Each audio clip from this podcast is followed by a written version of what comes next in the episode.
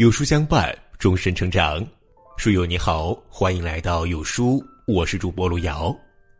今天跟大家分享的文章叫做《物质时代结束，极简时代到来》，二十个生活原则建议收藏。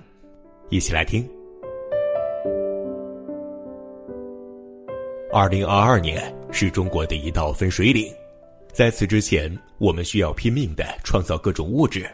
需要用物质填充生活，精神处于次要地位，而从现在开始，我们要想继续发展，必须让精神文明引导物质文明。在过去，我们的幸福感和我们占有的物质成正比，所以呢，我们不断的给自己增添各种看得见的物质，为家里添置冰箱，买一台电视机，配齐洗衣机，再买辆车子。而现在呢，是一个万物俱备、什么都不缺的年代，于是单纯的增加物质很难再增加我们的幸福感了。相反啊，我们越来越觉得那些都是累赘，既带不走，又总是过时和贬值。在接下来的时代里，人的自由度越来越高，活动的频率和范围越来越大，于是呢，我们不再追求眼前占有多少物质。而是追求我随时可以享用多少资源。我们的追求从应有尽有切换到了随时取用。我们越来越清楚自己最想要的是什么，最为重要的是什么。于是呢，我们开始干净利落的砍掉那些不必要的东西，开始寻找那些有趣的东西。生活和生命本质都是一个化繁为简的过程。当我们懂得放手的时候，我们才能享受真正的自由。这就是我们高喊的极简主义时代，它将在二零二二年彻底到来。现在呢，给大家推荐二十条原则，如果可以按照这二十个原则生活，你必定可以成为一个引领时代的人。首先呢，是二零二二年十大生活原则：第一，不闲聊，不网易，语言精炼极致。第二，不做无效社交，有闲暇时间宁可陪伴家人。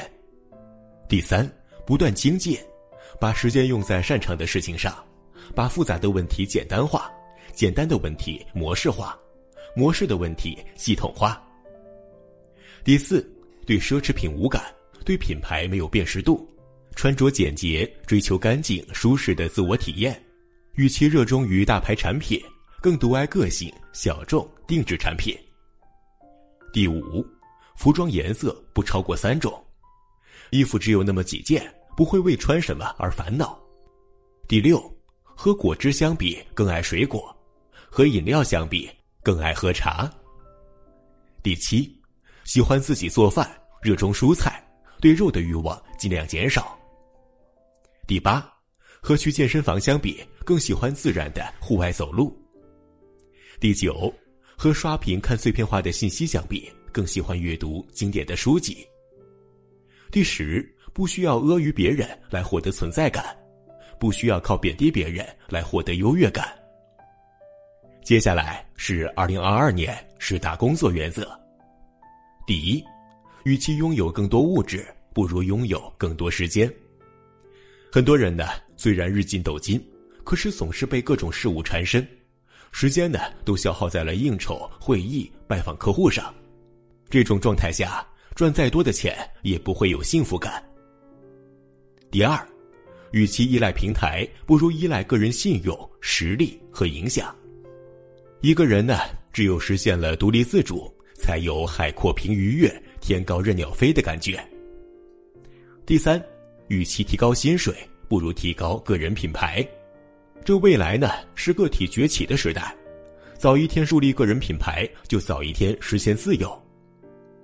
第四，与其赚更多的钱，不如让自己更值钱。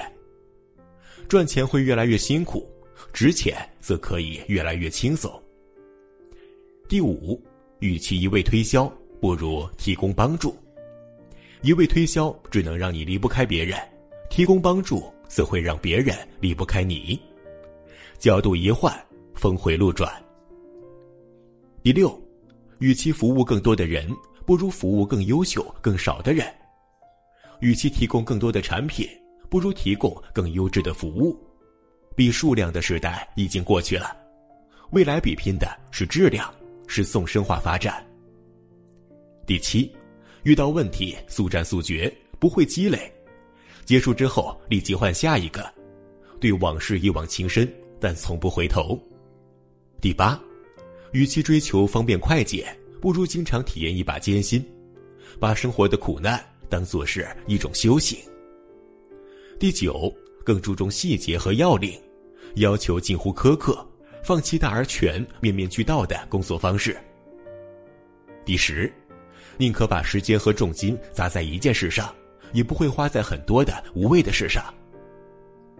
总之啊，未来的每一件产品拥有灵性。它会和你共融。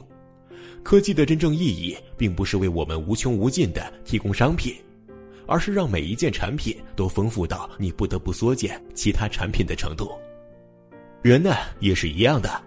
我们这一生啊，再也不需要结识很多人，有知心的、真心的几个人就可以了。身边的每一个人都是你的知己，每个人都沉浸在自己的世界里。未来呢？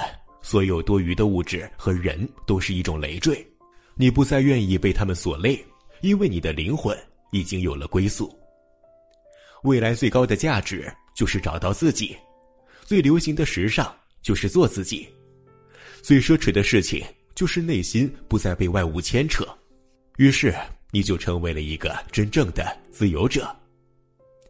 点个再看吧，朋友们，我们共勉。